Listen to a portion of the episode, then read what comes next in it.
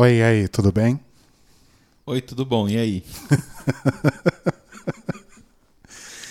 Eu ia te fazer uma proposta, assim, aqui ao vivo, né? Porque a gente preza muito pela espontaneidade Sim. nesse podcast, né?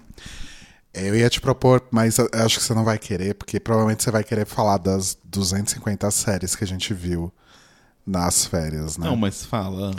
Como a gente fez um episódio de 2 horas e 13 na semana passada, Ah. eu ia falar pra gente fazer um episódio hoje de no máximo 15 minutos. Nossa, mas é muito pouco. É outro extremo. Tá, a gente pode tentar. Ou você prefere falar das séries? Porque senão a gente vai esquecer tudo, né? É, então. Mas assim, a gente pode fazer um review rápido de algumas, porque tem algumas que eu quero falar, que tem uma que eu quero falar muito, Tá bom. mas as outras é só ok, assim. Tá. O que aconteceu, gente? Voltamos de viagem na segunda-feira da semana passada Isso. e seguimos de férias, né? Voltamos a trabalhar essa semana. Telo- Infelizmente. Infelizmente. O Telo voltou na segunda, eu voltei na terça. Exato. Então, da terça da semana passada, né? Depois que a gente voltou de viagem, até domingo, a gente ficou cerca de 85% do tempo deitado. e assistimos basicamente todas as séries possíveis nos streamings. Exatamente. Né? E aí a gente queria comentar aqui as coisas que a gente viu, enfim, coisas interessantes, outras nem tanto. Uhum. Você lembra de tudo? Ai, sabe, a gente podia começar, na verdade, do final. Tá. A gente podia começar a falar, na verdade, com uma série que a gente começou a ver ontem, Hum. que é o Gabinete de Curiosidades do Guillermo Del Toro. Exato. Guillermo! Primeira grande surpresa é que eu não sabia que o Guillermo Del Toro era tão gostoso. Sim, ele é uma gracinha. Eu acho que eu nunca tinha visto ele muito na minha foficho. vida. Eu- na minha cabeça ele era muito jovem, mas ele devia ser muito jovem quando ele começou, né? Sim, ele- acho que o primeiro filme dele é dos anos 80, tipo 86, 87. É, então, na minha cabeça, tipo, Labirinto do Fauno, sabe? O Labirinto do Fauno já tem, o que, uns 30 anos esse filme. Não, menina, é dos anos 2000, Labirinto do Ué, se for dos anos 2000, talvez tenha uns 20 anos. Ah, não, uns 20 anos acho que tem. Então, tá vendo? Uns 20 anos acho que Então, tem. talvez o Guillermo Del Toro fosse jovem naquela época, Talvez. né? Justo. E na minha cabeça ficou que ele era jovem, mas enfim. Sim. É, mas sim, ele é um- uma gracinha. E eu gostei bastante, assim, do formato da série. Lembra bastante. Eu não sei se eu tô imaginando isso ou se isso é um trailer de um filme do Hitchcock. Mas tem um negócio de séries assinadas pelo Hitchcock, não tem? Tem, teve uma, acho que foi anos 70, talvez, não sei, que era Alfred Hitchcock Presents, Isso. que era um programa de TV. Eu lembro que você já me mostrou uma coisa assim. Ah, eu mostrei? Acho que você me mostrou. Era um programa de TV que era assim, era antologia, né? Cada episódio era uma historinha. E o Hitchcock aparecia só no começo e no final para para apresentar, né? Falar Sim. sobre o que, que era a história, aquele jeito todo idiosincrático dele, né? Fazendo umas, umas piadas de, de humor, humor. Qual que é o termo politicamente correto para o que a gente se referia como humor negro? Eu acho que seria humor duvidoso. Ok. Sim. Humor escuro, né? Porque em inglês é dark humor, não é black Exato. humor. Não- É o dark horse of the competition, não o black horse of the competition, né? Aham. É, então eram antologias e tal, ele só aparecia, apresentava e aí. E era meio que o que ele tava assinando ali era meio que uma curadoria dele, né? Então. Isso. E a série é mais ou menos isso, só que com o Guillermo Del Toro. E lembra muito além da imaginação também, né? Sim, sim. É uma além da imaginação com curadoria. Vamos colocar assim. É porque o além da imaginação ele tem curadoria. Por exemplo, prim- se eu não me engano, essa, esse revival agora. É, o showrunner do revival era, na primeira temporada, o menino do Corra. O O Jordan Peele. Jordan Peele. Só que ele tava como showrunner. E showrunner. Mas ele aparecia, apresentava? Não, não, não, não. Então Ah, aí que tá. O showrunner ele tem uma assinatura, tipo, sei lá, o showrunner de Doctor Who tem uma assinatura e tal. Mas não é a mesma coisa de ser o gabinete do Entendi. Guilherme Del Toro ou É, porque o, Alfred Hitchcock Presents e tal. é, o Twilight Zone original era, só chamava só The Twilight Zone, Uhum. mas tinha um apresentador, digamos assim. Sim. Não me lembro agora o nome dele. É, mas, mas o, o, o lance que, que eu achei bem interessante, porque as histórias são legais, assim. Sim, tem, é, são oito episódios no total, por enquanto tem dois. Isso, saíram dois. Acho que saíram os dois juntos, eu acho. Mas Carbonara tá gritando no fundo, tá, gente? Como sempre. Ele quer o colinho dele. É. Mas, mas eu achei interessante até agora as histórias, assim. Nossa, é, as histórias são assustadoras Sim. E na mesma vibe de Além da Imaginação e de e do próprio Alfred Hitchcock Presents são histórias que parece que elas estão caminhando para um lado e aí de repente tem um twist assim que você fica nossa senhora o que Sim. aconteceu aqui E são histórias curtas, né? Tipo, porque os episódios têm 40 minutos, 40 e poucos minutos. E ainda tem ele falando no começo, mais abertura. Então, deve ser uns 30 e poucos minutos cada história. nossa essas histórias eu- são eu- assustadoras Sim, e eu, assim, pessoalmente, eu estou adorando essa nova fase que estamos entrando na TV mundial. Não que estamos entrando, né? Já estamos há um certo tempo. Mas de antologias. Eu acho ótimo que a gente tava no lance, tipo, antologias por temporadas, né, e tal. E tem essas séries que é uma antologia por episódio mesmo, e é isso aí. Tem várias dessas séries de animação da Netflix, né, que ela tá fazendo, porque divide os custos, né, em pandemia que os custos das coisas estavam muito difíceis, a produção estava muito complicada, é meio impossível você ter uma equipe de animação produzindo 8, 10 episódios, mas você ter 10 equipes produzindo cada uma um episódio é bem mais possível. Talvez seja mais caro, talvez sim, mas é possível de fazer. Então eu tô adorando essas séries assim, então achei bem bem interessante. E falando de showrunner, coment... Aí, só, só pra amarrar, o segundo episódio, que é Ratos do Cemitério. Isso. Nossa, fazia tempo que eu não vi uma coisa tão bem feita, assim. É muito bem feito. É a coisa do animatrônico, né? Nossa, é chocante, assim. Efeito prático sempre vai ser mais legal do que um monte de CGI na sua cara. É chocante como é bom, como é bem feito. Sim. Cada episódio tem um diretor, né? Os dois que a gente viu até o momento são super bem dirigidos também. Sim.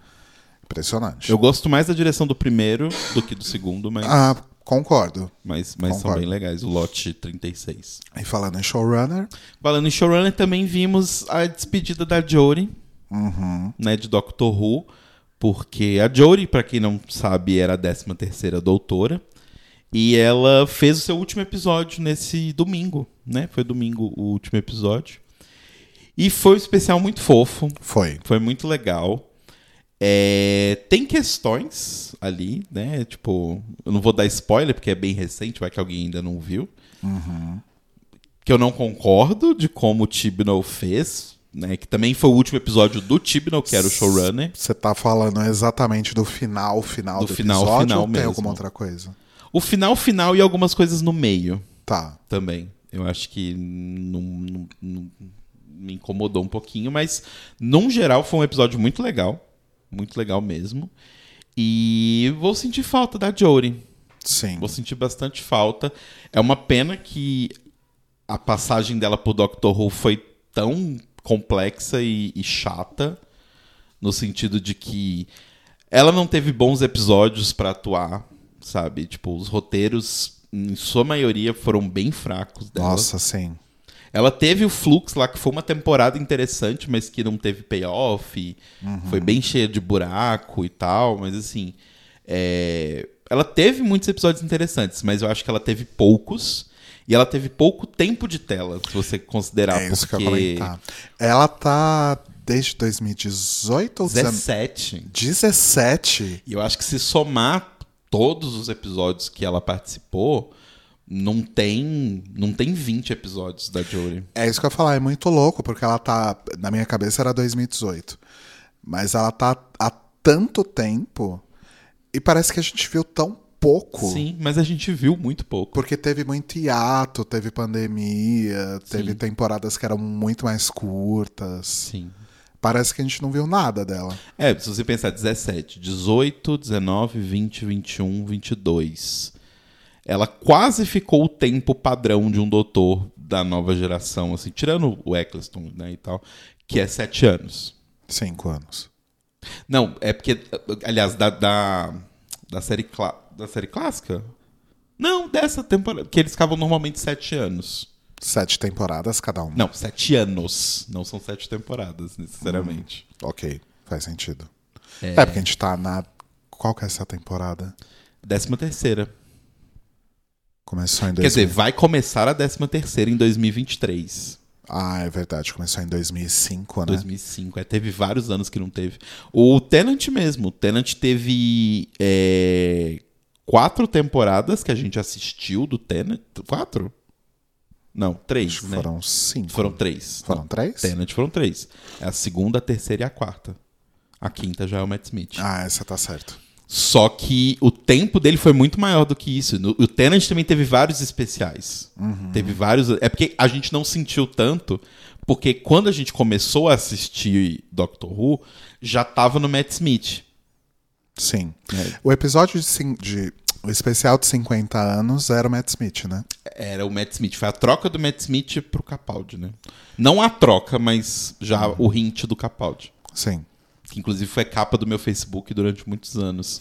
A cena das sobrancelhas do Capaldi. Aham. Maravilhoso. É, mas é uma pena, assim, porque não foi só a pandemia e os roteiros ruins, né? Tipo, teve muito machismo em cima dela.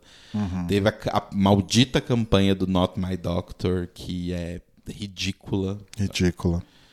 É, então, assim, infelizmente ela passou por coisas muito chatas, sabe? Muito, muito, muito, muito, muito chatas mesmo.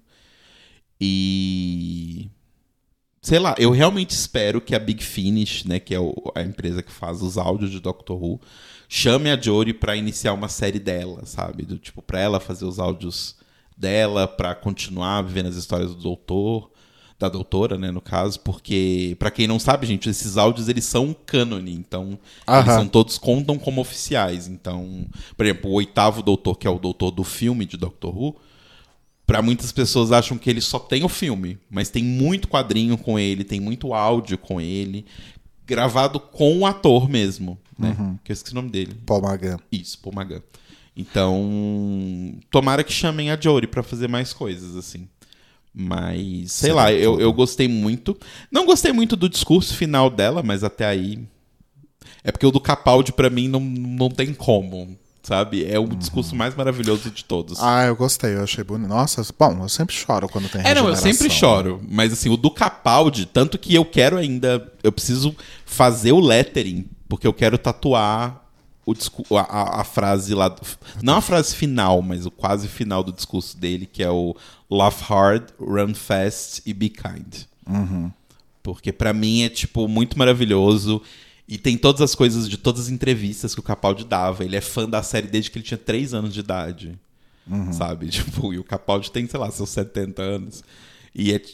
Não, eu tô exagerando, tá, gente? Eu não tenho esse tempo todo do Até Dr. Porque não, não daria tempo, né? Mas assim, ele é muito fã desde sempre. Ele adora, sabe? Ele acha muito muito incrível e, e dá pra você ver que é tipo o discurso não só do ator se despedindo do papel talvez mais importante da carreira dele, mas também da, da pessoa, da criança se despedindo de uma coisa que ela sempre quis fazer e agora ela tava fazendo, sabe? Aham. E agora é hora de passar o brinquedo pra outra pessoa, então é Sim, é bem lindo. foi foda. É, e foi lindo. Também tivemos final de House of the Dragon, Sim. a rinha de, também conhecido como Rinha de Criança. É... que horror. Eu fiquei muito feliz com esse episódio de House of the Dragon, porque na tradição Game of Thrones era sempre 10 episódios por temporada também. Sim. O nono episódio costumava ser muito melhor e mais bombástico que o próprio décimo. Sim. Eu achei que em House of the Dragon as coisas meio que bateram, assim. Eu achei que o 10 foi tão bom quanto o 9 Uhum. e tão é, impactante quanto o 9. É, então, é que o 10, ele é. O, o 10 de Game of Thrones, eu não acho que ele não era impactante. É porque, assim, o 10, pra mim, a função dele era menos chocar. E a função narrativa de construção do, do, do roteiro mesmo do episódio era mais do tipo, ó, se prepara aí pro que vem na próxima temporada. Então, tipo, o personagem sei lá, a Arya. A Arya tava em Harrenhal a temporada inteira e agora ela vai para Bravos. Uhum. Então, quando, é, quando vai mudar a área de posição, ela muda sempre no episódio 10. Uhum. As pessoas que estão no lugar e vão para um outro lugar, elas sempre vão no episódio 10. Que é para você já ficar tipo, ó, fica de olho, ano que vem eles estão em outro lugar, sabe? Putz, grila, não vacila. Exatamente. É. E assim, eu não sei se você teve essa percepção. Ai, Rui, já deu 15 minutos, desculpa. Não, É impossível fazer o Não, mas programa. eu já, eu já 15 desisti minutos. da ideia. Você Ah, ainda tá. tava na, na ideia dos 15 minutos? Ah, eu tava tentando correr, mas assim como no meu TCC, né, eu não tenho noção de tempo. É. É. Tá esqueci o que eu ia falar. Ah, não sei se você teve essa impressão, mas eu fiquei pensando, fiquei fazendo paralelos aqui. Quando eu comparo Game of Thrones com os livros, né, da canção de Gelo e Fogo, e quando eu comparo House of the Dragon com é, Fogo, Fogo e Sangue, Sangue. que é o, o livro, né? Eu acho que House of the Dragon é até melhor que o livro, Sim. Mas Game of Thrones não chegava nem perto dos livros. Exato. Me- mesmo quando tava acompanhando, antes, Sim, antes de sim, virar sim, moda caralha. Sim. Né? Então House of the Dragon me surpreendeu muito positivamente por isso. É o livro é muito bom, mas a série consegue ser melhor que o livro. Sim. É porque o livro não é romance, né? É. é. uma narrativa meio diferente. Ele é como se fosse um livro histórico, então é meio. Até difícil ele ser tão empolgante quanto um romance. É mas, mas eu concordo com você total, assim. Só, só quem leu Tormenta das Espadas antes de assistir a série, que não foi o seu caso, Não foi meu caso. mas só quem leu, sei lá, os últimos 10 capítulos de Tormenta de Espadas parecia um filme do Dan Brown, um livro do Dan Brown. Não, e não é uma coisa crítica. É porque o- os livros do Dan Brown têm aquela coisa de serem capítulos muito rápidos, que são de diferentes pontos de vista também, né? Que ele também sempre escreve assim. E assim, todo episódio, todo final de capítulo acontece alguma coisa. Tipo, termina o capítulo, pá! Aí o próximo capítulo, pá! Próximo capítulo, pá, pá! E tipo, os últimos, nem 10, eu acho que até mais, os últimos 15 capítulos do Tormenta de Espadas, que é o livro 3, é porrada atrás de porrada. Sim. É tipo, a área chegando e ao mesmo tempo a Kathleen percebendo que os músicos do casamento não sabem tocar. E ela percebendo que algumas pessoas que normalmente dançam, da- estão dançando em casamento, não estão dançando. E aí ela percebe que é porque eles estão usando cota de malha. E aí tem um casamento vermelho, e aí você fala, caralho, puta que pariu. E aí depois tem a fuga do Tyrion da prisão. E aí ele vai lá e mata o Tywin e mata a Shay. E aí quando tudo isso já tá tipo, meu Deus, o que que está acontecendo? O Mindinho vai lá e joga a Lisa de cima da torre e termina assim, de, de, de cima do castelo e termina assim. Você fala, meu Deus, que livro é esse? O que está acontecendo? Exato. Esse livro é tipo pá, pá, pá, pá, pá. Então. O que fez o Festim dos Corvos ser ainda pior, né? Porque o, o Festim dos Corvos é totalmente anticlimático, né? É porque ele é do tipo, a merda, a merda aconteceu. O que que acontece pós a merda, né? Porque o festim de corvos é basicamente isso, porque tem. É, mas o problema é que você tem que aturar, tipo. Sei lá quantos capítulos do povo das Ilhas de Ferro e do Deus Afogado que nunca acabam. Sim, sabe? sim. Mas é porque tem até um. Eu não sei se isso é oficial ou se é de coisas de fãs, mas tem até meio que um poeminha que, que fazem com o título dos, dos livros, né? Que é tipo. é, ah, você tem o jogo dos tronos, onde você, onde você ganha, ou você, onde você joga ou você morre. E aí depois tem a, a como é que é o segundo? A Fúria dos Reis. E aí, com o jogo, surgem vários reis. E aí existe a Fúria dos Reis, que leva a tormenta de espadas, onde a guerra acontece, todo mundo morre. E aí, com o campo de sangue completamente desvastado, vem os corvos para se alimentar, então o festim dos corvos, e depois a dança dos dragões. A dança dos dragões, que é o, o livro, a Dance of Dragons, né? O quinto, eu acho que é. É. Deixa eu conferir aqui. Eu acho que é porque a Game of Thrones, a a a Fury of Kings. É, eu não lembro os nomes Peraí. em inglês, mas são nomes bons de livro. Peraí que eu vou achar. Mas continua desenrolando aí. É, mas aí o eu acho que É a Dance with Dragons. Dance with Dragons é. Aí vem o Winds of Winter, que nunca saiu. E o Diz o Martin que tá três quartos pronto. E então, mais uns 10 anos sai. Exato. Porque o, o A Dance with Dragons saiu em 2011. Já faz 11 anos. Já fazia 11 anos. Que loucura. Mas assim, gente, o Martin nunca foi de escrever rápido, então. E ele nunca prometeu nada também. Exatamente. É, mas gosto muito de House of the Dragon. Eu gosto muito, assim, tirando todos os detalhes técnicos, né? Tipo, uma produção anos luz à, fre anos luz à frente Sim. de, de Game of Thrones. Né, por questão de orçamento, por questão de tecnologia, né? Muito Sim, tempo se sim, passou. Então é uma produção melhor, figurinos melhores. E outra etc, coisa que eu etc. acho importante: os roteiros estão melhores. Nossa, sim.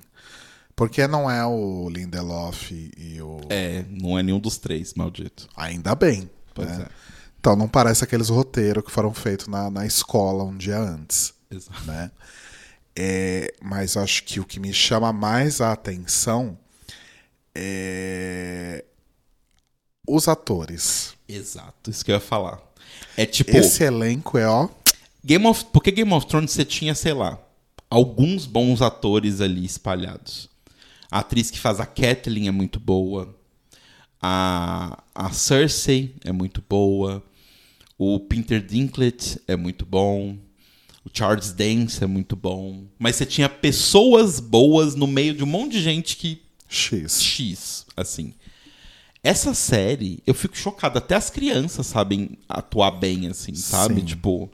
E elas fazem um papel de criança, que é ficar calado e fazer carinhas e tal. Mas até, tipo, os olhares, as caras que as pessoas fazem uma pra outra, Uhum. a, a cara de reação. Isso não é só atuação também, isso é direção, né? Porque o diretor Ah, tem que falar. Então, você está triste, faça uma cara triste.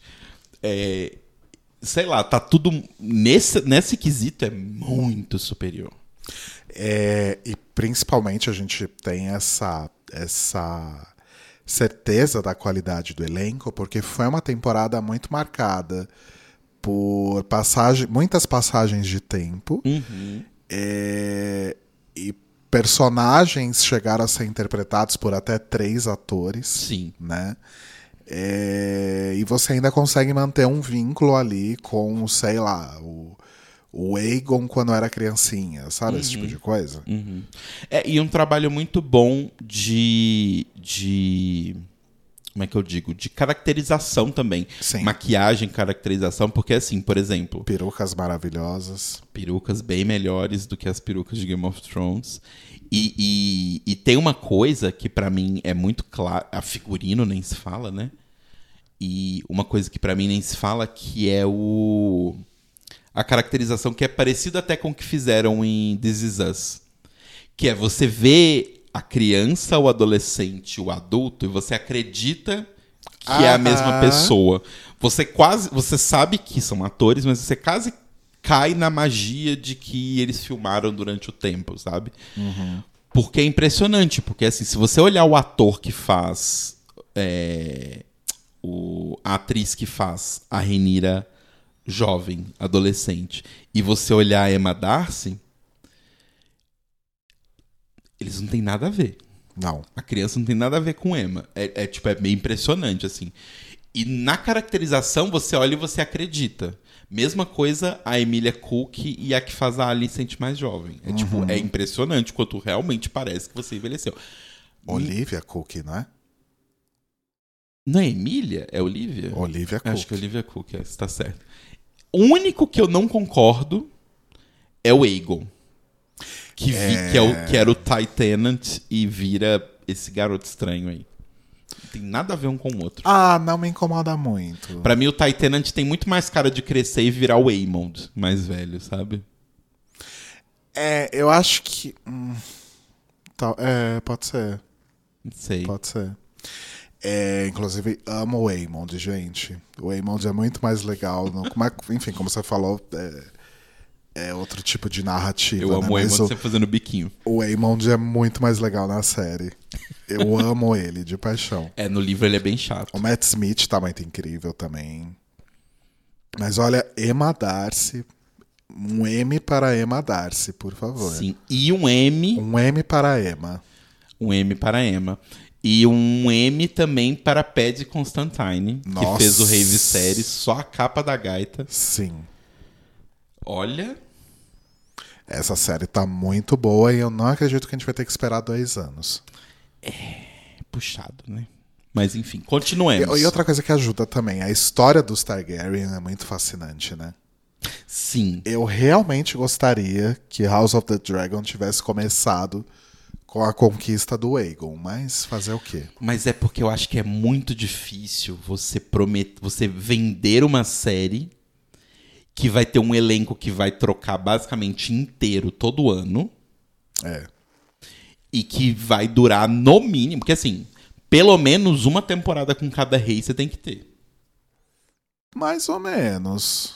Não, amor, não tem como reduzir mais a história. É, né? Então, tipo, se você tiver uma temporada com cada rei, se eu não me engano, o Aerys II, que é o pai da Daenerys, eu acho que ele é tipo o 27 rei. Imagina 27 temporadas. É, como é que você troço. faz um pitch? de- Então, assim, eu quero fazer uma, uma série, mas eu preciso no mínimo 27 temporadas. É um Grey's Anatomy, praticamente. É, né? sabe? Tipo, de uma série que não custa um episódio de Grey's Anatomy, né? Um Sim. episódio que custa duas temporadas de Grey's Anatomy em um episódio. Então é Sim. meio complicado. Vamos seguir o baile, então. Saindo de atuações muito boas, indo pra atuações que pessoalmente eu achei uma bosta. Hum. O Rei da TV, a série do Silvio Santos. Nossa, você voltou lá pra quarta-feira agora, né? Eu tava, É. eu tava tentando voltar cronologicamente. Você jura que você odiou as atuações do Rei da TV? Eu gostei do roteiro, eu achei a história interessante. Eu não conhecia a história do Silvio Santos, porque eu não, não ouvi o, o samba enredo lá da história dele. Mas eu achei as atuações muito ruins. Eu Ai. achei a escolha do ator que faz o Silvio Santos adulto, agora velho, nada a ver. Nossa, sério? Sim. Eu acho ele muito bom. Eu não gosto, talvez, do que faz o Silvio Santos Jovem. jovem, adulto, sabe? Aham. Mas o. Ah, eu não vou googlar pra ver o nome, não, gente. Vocês procuram aí. O senhor que fez o Silvio Santos em, em 88, Aham. eu acho ele muito bom. E ele sempre teve papéis muito secundários em novela Uhum, e coisas sim. assim. Eu achei ele muito bom. Mas é que assim, biografia, principalmente no Brasil, é, seja filme, seja série, né? Teve a da Hebe, teve a do Bozo, Não incomoda o Marcelo, teve a da Hebe, minha teve a, cervejota. teve a do Bozo, teve a do Chacrinha, que eu não vi, mas eu imagino que seja assim. Tá rolando do Timaya agora, né? do Tim Maia também, que a gente não viu ainda. É sempre tudo muito igual, sabe? Então, eles é, pincelam ali um momento no tempo. Que geralmente é no tempo. Não, não é no tempo presente, não é nem necessariamente no fim da vida. É um da momento pessoa. icônico. Mas é um momento ali muito representativo da vida daquela pessoa, Uhum. né? Como nesse caso, foi aquela vez que o Silvio Santos teve uma crise e quase perdeu a voz. Isso. É... E voltou disso querendo se candidatar a presidente. Exato. Por culpa do Sarney. Pelo que a série diz. Mas foi isso mesmo. É? Foi isso mesmo. O Sarney que deu uma incentivada nele. Olha só. É, E aí pegam esse momento que vai ser o condutor da história e intercalam com a vida desse artista desde que ele era criança. Eu acho que já tá tão tão maçante essa fórmula, Sim. sabe? Ainda mais porque, assim, é, é muito é muito. Talvez isso diga mais sobre o Brasil do que qualquer coisa, mas é sempre muito igual. Sabe? É sempre tipo. Ah, a gente teve uma infância muito sofrida. E aí depois a gente batalhou muito. E aí a gente teve uma grande tragédia na família. Mas deu tudo certo, porque hoje eu tô aqui. Aham. Todos os filmes são assim, sabe? O Zezé de Camargo e o Luciano, lá os dois filhos de Francisco. É exatamente isso Ah, também. esse eu nunca vi. É, tipo, é basicamente, eram crianças pobres que cantavam, filhos de músicos. Aí um dos irmãos morre, e aí o Luciano entra no lugar e eles começam a fazer sucesso, como Zezé de Camargo e Luciano. Mentira, é sério que a história é essa? É, era um outro menino, Tô só chocado. que ele morre. Tô chocada, não sabia. O segundo filho do Francisco, do nome do filme, dos dois filhos de Francisco, não é o Luciano. Luciano não é irmão do Zezé de Não, Camargo? ele é irmão do Zezé de Camargo. ok. Mas ele era bem mais novo, porque o outro irmão era mais parecido com a idade do Zezé de Camargo. E era ele que fazia a duplinha com ele. Tipo, o Sandy Júnior do Zezé de Camargo não sabia. era outro. Não sabia disso. É. Bom, não, não mudou minha vida porque, afinal, bolsonaristas, né? Mas é, eu me perdi do que a gente tava falando, de que é sempre tudo igual. Uhum. Nas histórias dessas coisas assim. É muito parecido. Muito, sempre muito, muito, muito parecido. Então, sei lá, eu, às vezes nem é que as atuações eram ruins, mas, tipo, não é uma coisa que me prendia, sabe? Tipo, não sei. Ah, não sei, mas assim, Eu, Ah. eu não sei se. Desculpa te interromper. É que eu não sei, parando pra pensar aqui, eu acho que o formato série pra biografia, ou essas. Ish, biografia, porque também essa do Silvio Santos é uma biografia, né? É, ela não. Ela é bem É, adaptada. vamos, vamos, ali. vamos colocar um negócio aqui. Que toda biografia feita com a pessoa viva ainda não é uma biografia. Mas é eu gosto, publicidade. que mas eu gosto de algumas abordagens de algumas coisas. É, então, acho que mostra muito como o Silvio Santos era um cara extremamente manipulador Sim. e ganancioso. Sim. né?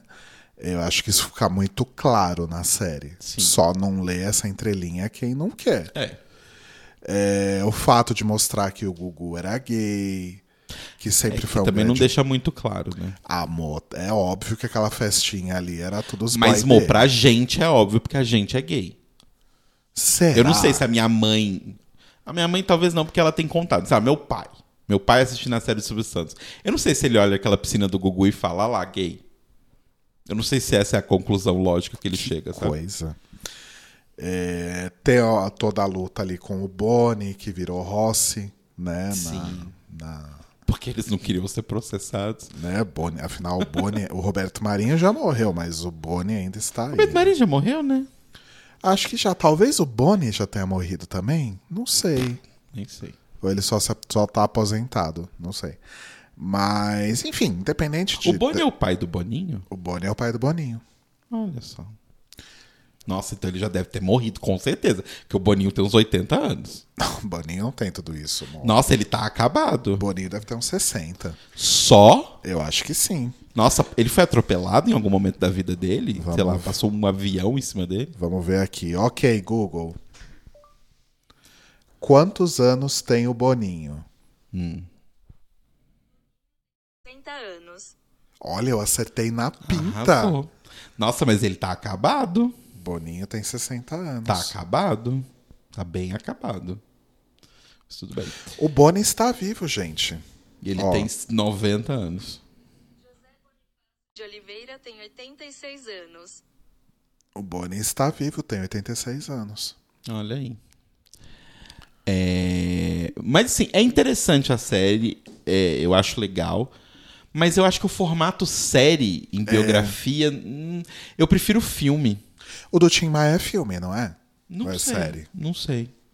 Eu prefiro filme, porque eu acho que o arco é mais fechado. Porque uma série, eles têm que vender um pacote de episódio. Peça do Silvio Santos. Não precisava de tanto episódio. Foram oito? Acho Dez? que oito episódios. E parece que vai- talvez eles deixaram um gancho ali para uma, Pra uma segunda, segunda temporada, temporada. Falando sobre a candidatura dele à presidência, né? É, tipo, não precisava disso tudo, sabe? É, mas assim, o que eu gostei é que tem alguns nomes mais modernos ali por trás da série. Tem o André Barcinski, tem o Zico Góes, Sim. que é uma galera que veio de, de TV jovem, de, de, de rádio, de MTV, né? Então, isso acho que deu um, Sim. um tchan ali. Agora, quando não é esse tipo de narrativa, é aquela narrativa que parte pra aquela coisa é, kit pop art, né? Você já viu o filme que é biografia do do meu Deus, Erasmo Carlos? Não. Eu vi uma vez que a gente foi viajar e tinha no avião, na TVzinha do avião. Falei, ah, eu vou assistir. É isso, sabe? Tipo, Paul, Sock, Tum, sabe? Onomatopeia explodindo, esse tipo de coisa. Então, ou vai pra essa linha, né? Pra essa narrativa, ah, eu vou contar aqui desde que eu era pequenininho. Ou vai pra uma coisa assim... Ai, videoclipe, sabe? Sei. Tá aí uma série biográfica. Não sei se é biográfica, porque não é sobre a vida de uma pessoa, mas que eu assistiria. Historiográfica. A série sobre a MTV Brasil. Uma série sobre a MTV Brasil. Podia ter, né? Que contasse as loucuras, os bastidores e as tretas, tudo. Eu adoraria. Nem documentário decente sobre a MTV tem. Pois é. Enfim. É, tá.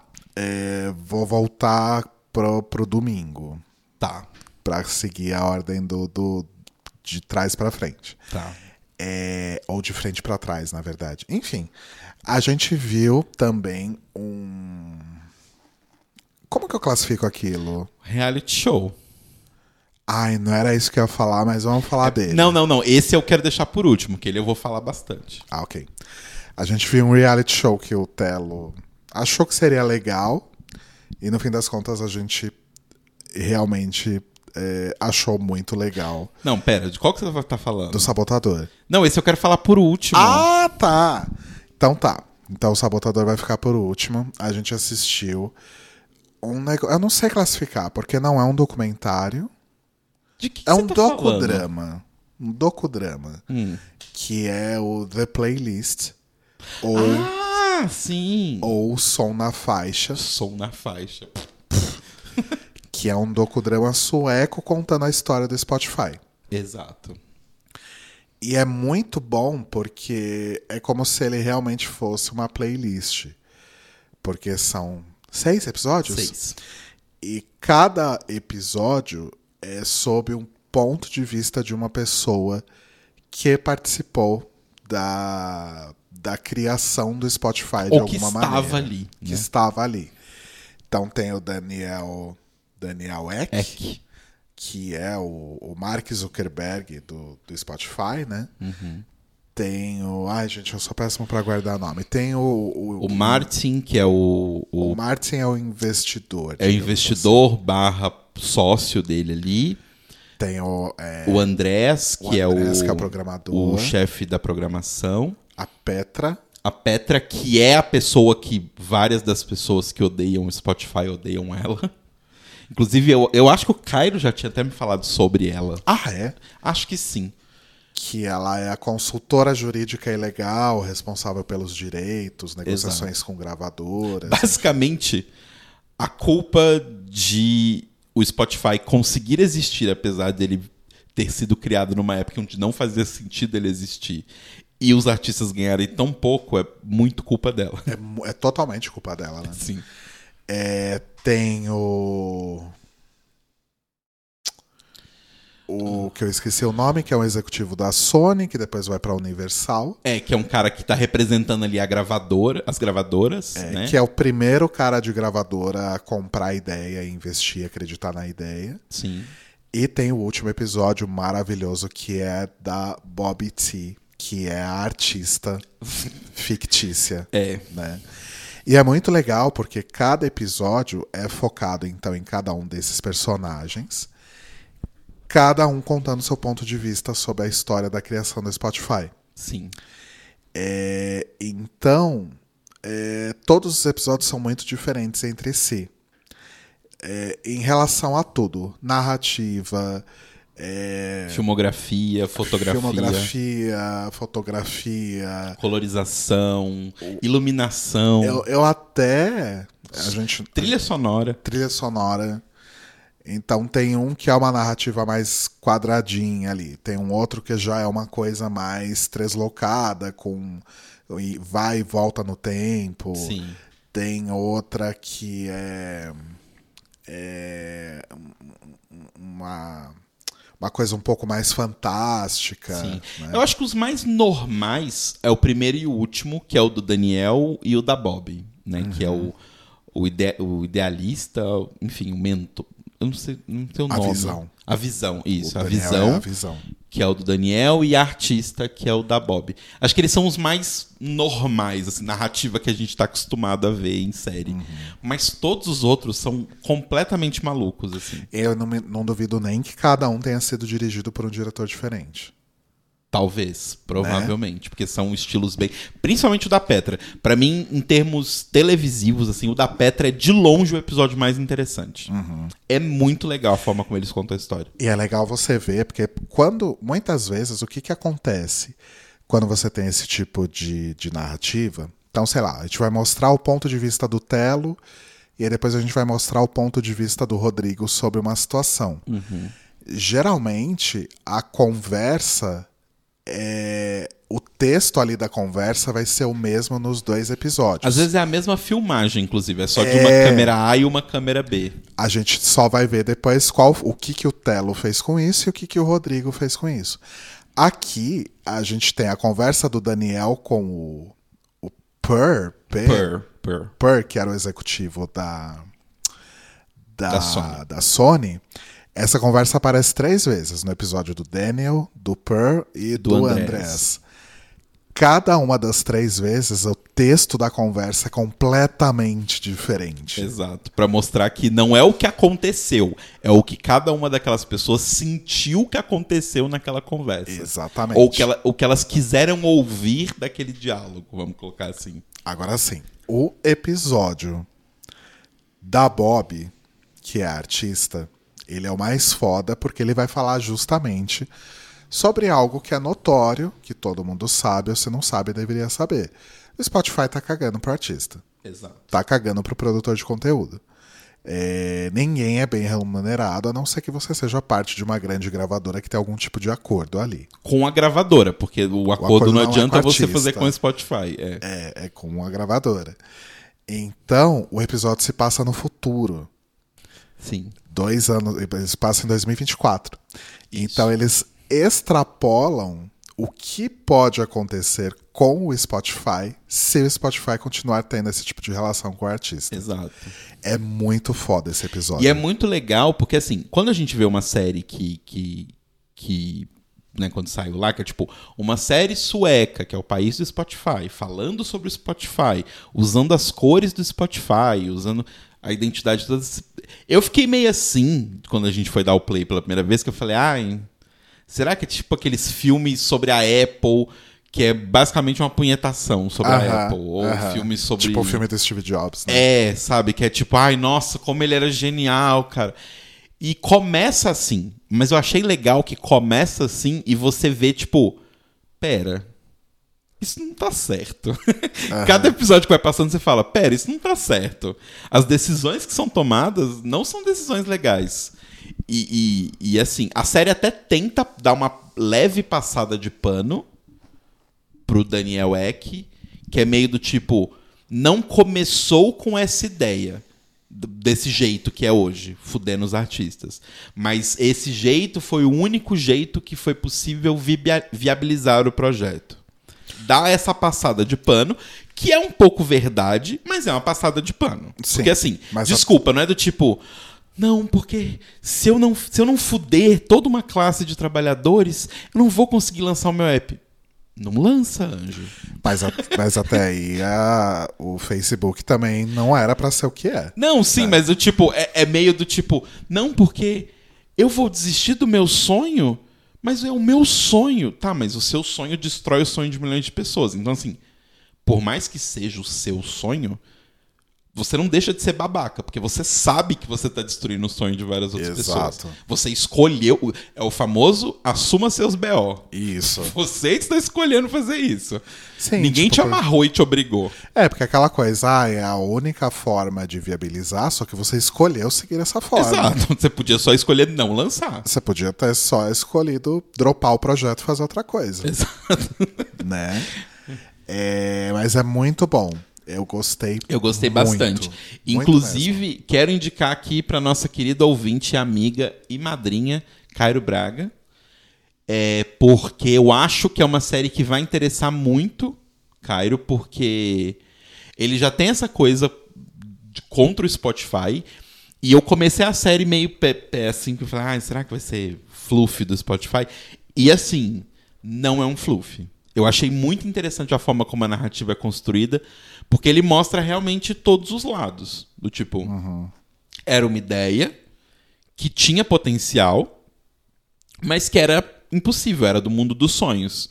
Pra ela ser real, ela precisava ser bem pior do que ela era no mundo dos sonhos.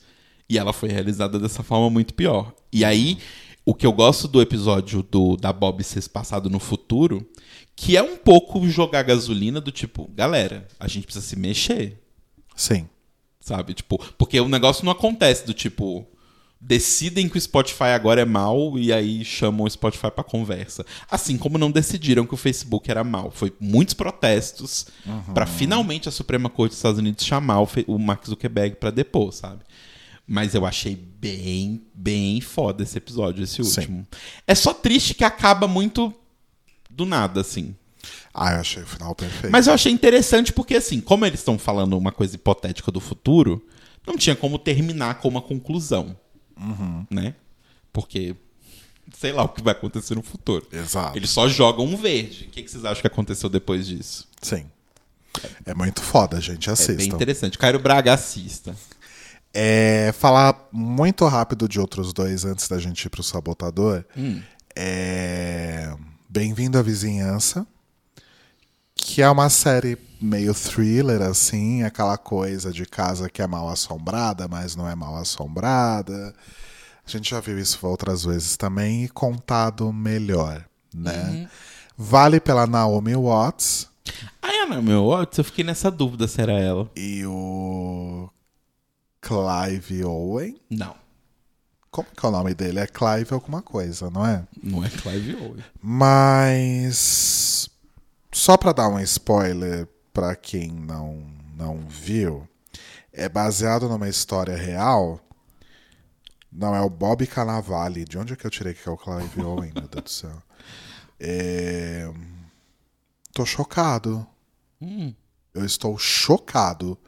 Tô vendo elenco aqui. A, a Pearl, a doidinha, Hum, irmã do. do. do.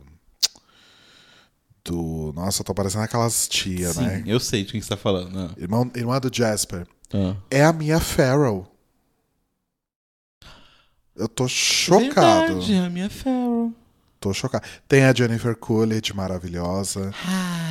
Então, assim, o, o elenco é ótimo, mas a história deixa um pouco a desejar e termina sem final, gente. É, Só pra dar esse não é tanto uma coisa. Aí o problema acho que não é nem roteiro. É tipo, não, não tinha muito uma história ali pra ser contada, sabe? É muito drama de gente branca, não tive paciência. Pois é. Outra coisa também, comentando rapidinho, a gente viu ah, Clube da Meia-Noite. Isso. Bem interessante. Bem. Quanta coisa de terror, né? É, então. É porque Halloween tá aí, né? E os, os streamings estão investindo muito no true crime e no terror. Exato. Né? Exato. É, antes que perguntem, a gente começou a ver a série do Jeffrey Dahmer e, Dahmer, e largamos no meio porque... Ai, gente, eu, eu, sinceramente, eu, eu tenho tava- 33 anos, eu trabalho 8 horas por dia.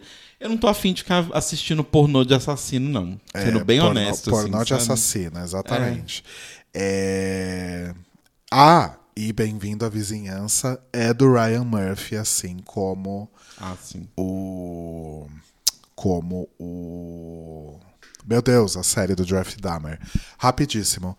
Outra coisa que a gente começou a ver também, que só tem dois episódios até agora, é a temporada nova de American Horror Story, Nova York. NYC, é, que tá muito boa. Até agora, mas toda a temporada de American Horror Story, os cinco primeiros episódios são incríveis. Obrigado, era isso que eu ia falar. E depois desanda. A Tá. única vez que não desandou foi quando? Coven. Roanoke. Coven desandou? Desandou. Opa! Opa, se desandou, mas desandou assim feio.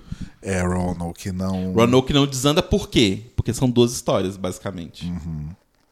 Ah, mas até aí a última temporada era Eram Double duas histórias e desanda no segundo episódio. Exato. Tá. Aí, Clube da Meia-Noite. Que é interessante. É, é mais uma série do Mike Flanagan. É, é uma série interessante, mas pra mim a, a mais interessante de todas que o Mike Flanagan escreveu ainda é a primeira, que é a Maldição da Residência Rio. Maravilhosa. Pra mim ainda é de longe a melhor de todas. Tem gente que gosta mais de Midnight Mass, né? É, então tem gente que ama Midnight Mass. Não consigo entender. Pra mim é a pior de todas. É porque é coisa de vampiro. Eu né? detesto coisa de vampiro, é. Talvez seja isso. Eu tenho esse bias que eu não gosto de coisa de vampiro. Tirando What We Do in the Shadows. Mas. É. Mas eu achei bem legal, bem legal mesmo, assim. Achei um pouco arrastada. Mas, novamente, é meio arrastado. Eu tô achando que as pessoas podiam, precisam começar a fazer séries.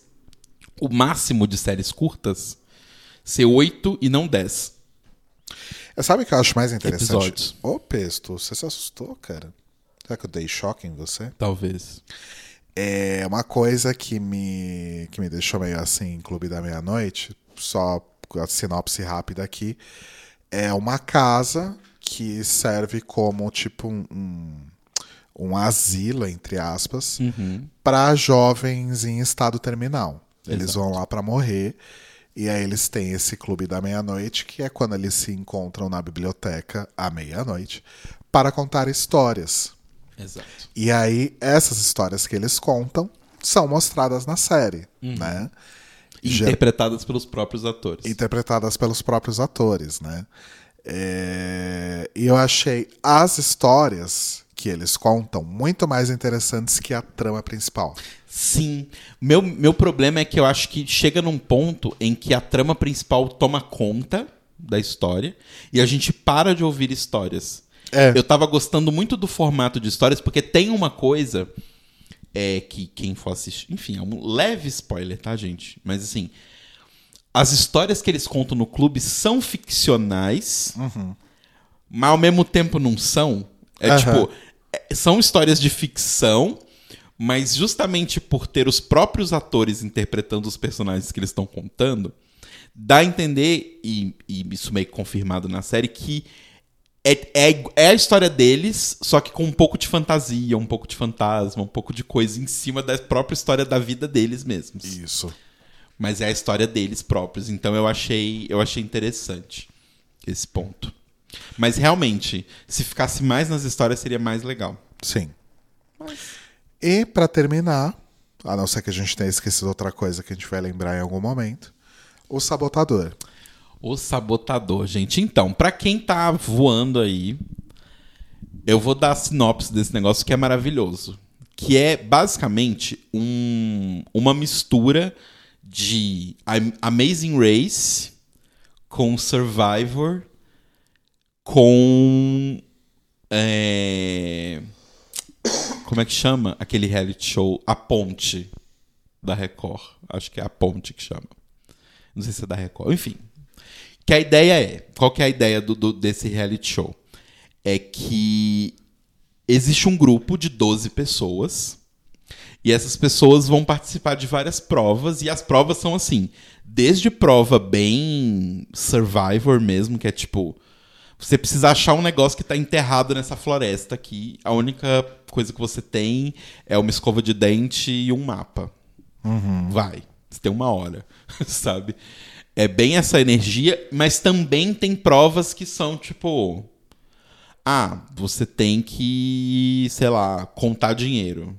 Certinho. Enfim, tem, tem coisas muito psicológicas, tem coisas que não são psicológicas, tem coisas que são mais físicas e tal. Então varia bastante. Raciocínio lógico. Raciocínio lógico. Eu ainda acho que tem muita coisa física, muita coisa de esforço físico, mas ok. Mas não chega a ser um.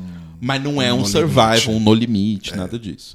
É, e aí, qual que é o lance? Essas pessoas fazem esses. esses... inclusive, um parênteses, foi uma coisa que me aliviou. Porque o primeiro episódio é na selva. É. Aí pensei, ai meu Deus, mais um no limite. Aí, sei lá, o episódio seguinte é numa mansão, alguma É, coisa assim. sim. Né?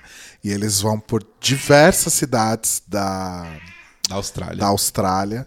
Então tem, tem o deserto, o Outback, né? Tem neve, tem, sei lá, um- Selva. um- uma cidadezinha do interior que parece que, que tá em 1800 ainda. Exato. Né? É muito louco.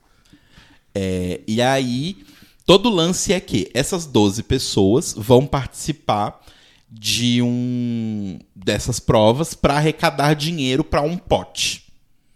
Até aí tudo bem, você já viu essa história antes. Uma dessas pessoas vai ganhar esse pote. Só que a coisa toda é que uma dessas 12 pessoas, na verdade, é alguém que a produção colocou ali dentro para atrapalhar eles propositalmente a conseguir o dinheiro. Né? Então é o, é o famoso o, sabota, é o sabotador né, do, do, do título. E aí, inicialmente, eu tinha pensado, ah, mas talvez vai ser sem graça, porque eu imaginei que o sistema de eliminação seria meio que tipo, todo mundo vota quem as pessoas acham que é o sabotador, e aí fala, essa pessoa é o sabotador? Não, mas ela tá eliminada, sabe? Eu Aham. achei que ia ser assim o sistema de eliminação. Só que aí vem o maior pulo do gato pra mim dessa série, que tornou ela genial, que é o sistema de eliminação.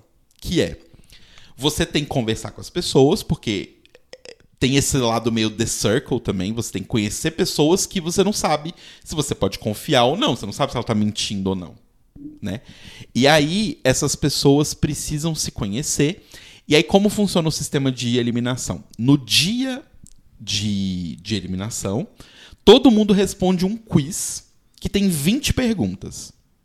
E eu não entendi se a pergunta de quem você acha que é o sabotador conta como uma, como uma das 20 ou se ela é uma outra. Mas enfim. 20 perguntas que fala, tipo assim, por exemplo, ah, o sabotador hoje tava no time laranja ou no time azul?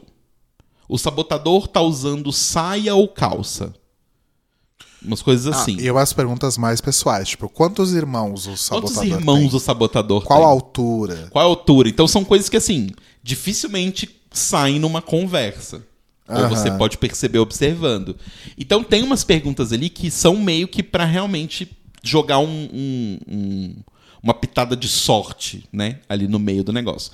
E aí, como funciona a eliminação? A pessoa eliminada é a pessoa que errou mais perguntas dentro dessas 20. E isso é genial porque todas as perguntas são sobre o sabotador. Então o jogo não precisa em momento algum roubar pro sabotador para ele não ser eliminado nunca. Porque, tipo, o que, pode, o que poderia acontecer é o sabotador nunca corre o risco de ser eliminado. Ele nunca fica entre os dois finais ou qualquer coisa assim. Porque aí você fala, ah, aquela pessoa nunca foi pro bottom, nunca ficou no negócio. Então ele deve ser o sabotador. Não, porque o sabotador vai bem porque as perguntas são sobre ele mesmo. Então ele sempre acerta todas. Então é, tipo, muito legal, porque a pessoa eliminada não é eliminada porque ela não trouxe dinheiro, ou ela falhou nas missões, ou ela não tem força física, ou nada disso, ou porque as outras pessoas não gostam dela. Ninguém é eliminado por conta disso. Você não precisa fazer amigos, necessariamente. Você não precisa ter nenhum amigo, na verdade. Porque, foda-se, as pessoas não te eliminam. Você só é eliminado se você errar todas as, a, a maior quantidade de perguntas. Então, isso pra mim foi tipo. Falei, meu Deus, que coisa genial. Eu não sei se isso foi roubado de algum outro jogo que já existe, mas eu achei genial. Genial, genial. esse sistema de As eliminação. provas são muito boas. As provas são muito inteligentes, elas são muito inteligentes. E os twists que esses reality shows são feitos, basicamente, de twists, né? Assim, sério. The o, o- o game designers, os game designers do The Circle andaram para que essa série pudesse voar. Sim. Os twists são geniais. São geniais. Eu não sei. Parece que eu tava procurando esses dias sobre, sobre a série. E eu achei o Instagram das pessoas. Eu Ah, não entrei nos Instagrams, nos, dos 12 Instagrams.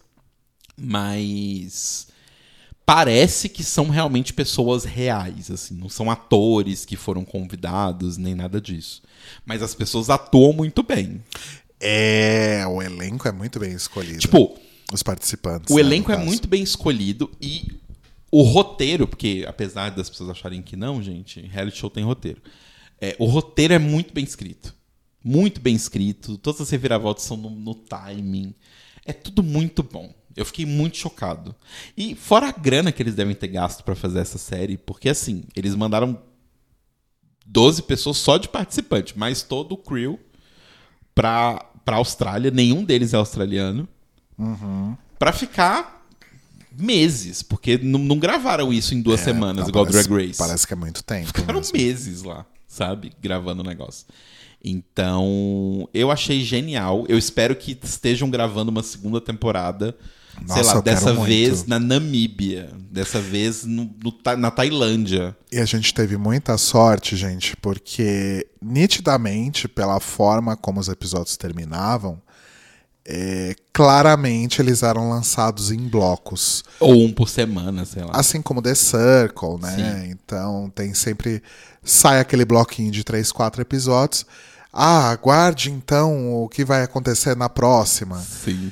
E aí a gente, tipo, pensando, Tenso. puta que pariu, puta que pariu, que tenha tudo já, que tenha tudo já, porque a gente não vai aguentar. e a gente teve sorte, porque acho que já tá na Netflix há algum tempo e estavam todos os episódios já. Sim. Então a gente conseguiu ver tudo e a gente viu em um fucking dia. Um dia, gente. É muito inteiro. engajante. É muito engajante. É o melhor reality show que eu já vi na minha vida. É muito foda. É o melhor reality show que eu já vi na minha vida. Ah, e óbvio, né, que vocês devem imaginar que uma das grandes graças é você tentar adivinhar quem, Quem é, é o o sabotador. sabotador, né? E, a, e, o, e o programa fica te jogando pistas falsas o tempo todo, Sim. Que são as mesmas pistas falsas que são ali, né, os julgamentos falsos que os participantes fazem, né? Em algum momento você chegou a, a, a achar que era quem é mesmo? Dois momentos, mas passou rápido. Eu acho que eu nunca passou pela minha cabeça que poderia ser aquela pessoa. Passou pela minha cabeça que poderia ser ela. Passou muito pela minha cabeça que poderia ser ela.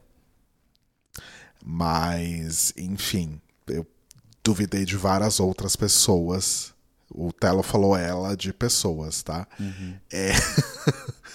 é porque, nossa, eu não acreditei que seria. É, então não dá pra você saber. O, o legal é isso, porque assim, como são provas de, de- que usam diferentes habilidades, tipo, sei lá, tem uma prova, eu não vou dar detalhes, tá? Mas tem uma prova que ao mesmo tempo ela testa matemática, atenção, é, é, atenção a detalhes, né? Vamos colocar assim. E, e como é que eu digo? Percepção visual, vai. Então assim, às vezes a pessoa pode estar sabotando. Às vezes ela só é ruim naquela coisa específica. E aí ela erra e aí você fala: "Tá. Mas ela errou porque ela é ruim em matemática ou ela errou porque Ela tá sabotando. é, e a forma como eles constroem os jogos nunca depende de uma única pessoa. Tipo, nunca fica uma única pessoa que vai fazer tudo aquilo. Eles sempre estão em conjunto. Então, tipo, sempre estão de dupla, ou estão de trio, ou estão de coisa. Então, assim, e quando eles fazem isso, cada pessoa depende de uma coisa. Então, sei lá, uma pessoa vai precisar usar matemática, outra pessoa vai precisar usar atenção, outra pessoa vai precisar usar velocidade na mesma prova. E aí você fica, tá, eles erraram porque a pessoa que tinha que usar atenção não foi atenciosa o suficiente, ou ela de propósito não foi atenciosa o suficiente, ou porque a pessoa da matemática errou a conta, ou porque ela errou de propósito a conta, ou porque a pessoa da velocidade não conseguiu ser rápido o suficiente, ou ela na verdade estava enrolando, sabe? Tipo, você nunca sabe quem errou e quem errou de propósito. Então por isso é tão interessante. Sim. Eu amei, gente. Eu quero uma temporada próxima. Eu tô assim. Sabe? Eu preciso de uma nova temporada. Sim. Foi muito foda, gente. Sério. Muito, muito foda. É, mas acho que foi isso. Acho que a gente conseguiu falar de praticamente tudo. Sim. Se a gente esqueceu algum é porque foi muito ruim. Mas Exato. eu acho que não. Acho que não. É, e semana que vem a gente faz o episódio de 15 minutos, então. Tá bom. Mandem sugestões de temas que vocês gostariam que a gente abordasse em 15 minutos. Exato. Boa. Boa. Eu vou abrir uma caixinha de perguntas no Instagram. E vai lá. ser assim, gente. Eu, o software que eu uso aqui de, de gravação, bom, qualquer software de gravação, né? Tem ali o, o timestamp, né? De quanto que você tá. De quanto que você já tem ali de tempo. Quando der 15.2.00, eu vou dar o stop no gravador, independente do que estiver Ai, que acontecendo. horror. Tem que ser 15 minutos redondo. Tá bom. Então tá, gente. Beijo. Um beijos.